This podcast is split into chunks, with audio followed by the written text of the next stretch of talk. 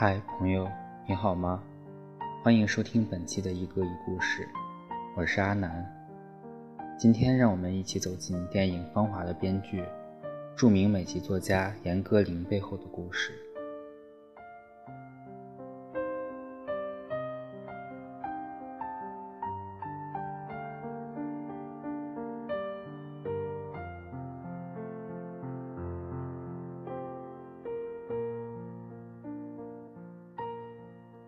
一九五八年，严歌苓出生于上海一个书香世家，父亲是作家萧马，母亲是一名话剧演员。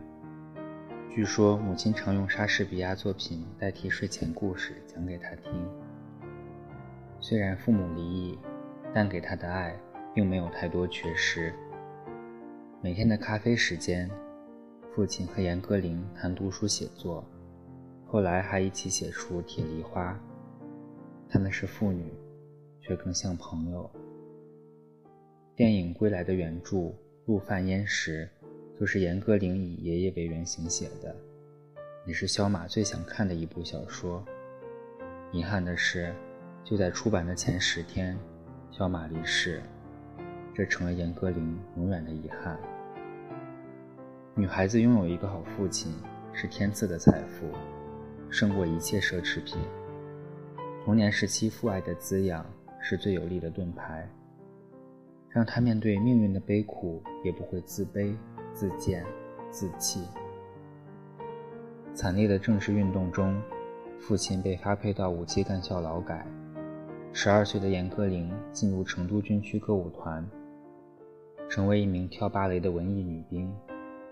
十五岁时，她陷入初恋，爱上一名军官。一封又一封激情澎湃的信写给那个心爱的男人，这段爱情的结局却是惨烈的。那个年代，部队恋情是绝对的禁忌。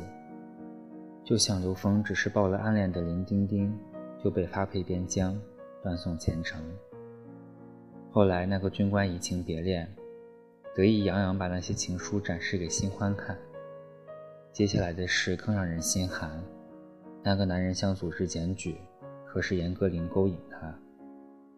十几岁的女孩，只因为做了一件那个年龄最自然的事，就被前夫所指。她被迫一遍遍写检讨，当众念。少女的自尊被撕成碎片，最绝望的时候甚至想自杀。她是如何熬过那段日子？没人知道细节。她从不像别的受害者那样。怒骂薄情寡义的负心男，扒开血淋淋的伤口示人，这是他的尊贵之处。二十一岁时，严歌苓主动请求当战地记者，奔赴对越自卫反击战的战场。这段经历被《芳华》还原得惊心动魄。在战地医院，血腥与硝烟混杂，终日面对鲜血、断肢。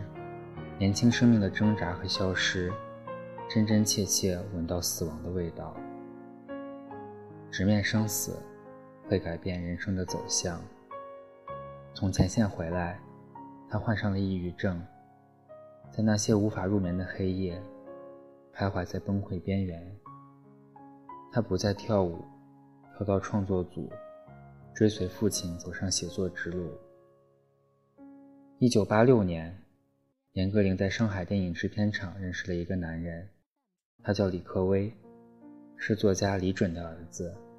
两人相爱结婚，门当户对，知根知底，有共同话题。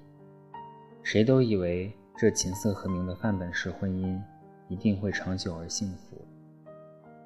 一九八九年，由于工作原因，李克威去了澳大利亚，严歌苓去了美国。在哥伦比亚艺术学院攻读写作硕士。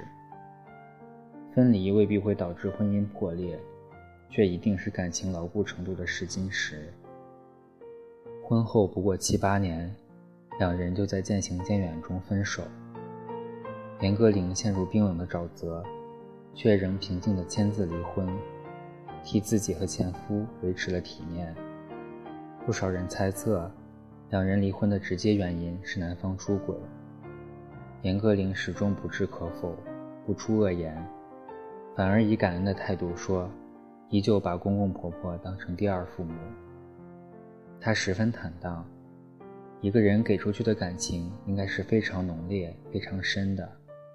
虽然我们这段婚姻以失败告终，但毕竟他陪我度过了曾经青春的八年。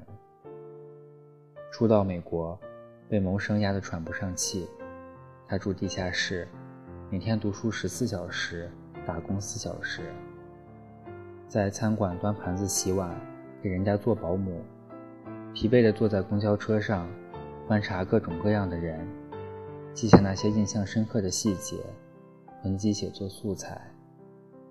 有一次，严歌苓在女友的公寓家做客，正在准备晚餐，一个高个子的男人敲门而入，脖子上的工作牌写着。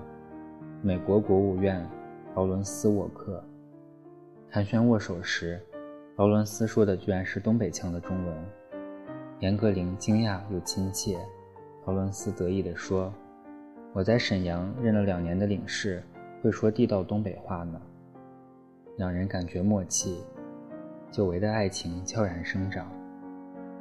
可是，由于严歌苓来自中国，又当过军人。这段恋情引起 FBI 的警惕，他们怀疑他的身份。严歌苓不得不一次次去 FBI 汇报，接受调查和测谎。劳伦斯不愿让他受这样的委屈，向上级递交申请，要求结婚，但美国外交部不允许，让劳伦斯做出选择：要么结婚，要么离职。这位会八国语言的外交官为了心爱的女人。果断放弃了前途无限的职位。事业是一个男人的根基，肯为一个女人牺牲事业，是一个男人所能付出最昂贵的代价。一九九二年，两人在旧金山结婚。优秀的男人当然不会失业。劳伦斯在德国政府资助的商会找到了新的工作。夫妇俩没有孩子，却并不介怀。他们收养了一个孤儿，视若己出。在劳伦斯眼里，妻子浪漫且独立，是最性感的女人。《芳华》上映前，很多人对票房并不看好。这种担心不是多余。人们太累，需要轻松、开心、发泄。无论饮食男女还是佛系男女，谁还愿意看一股苦难味的商场文学呢？出人意料的是，《芳华》票房已达三点八亿，连续四天蝉联单日票房上座率第一。情怀与票房不能兼得的魔咒被打破。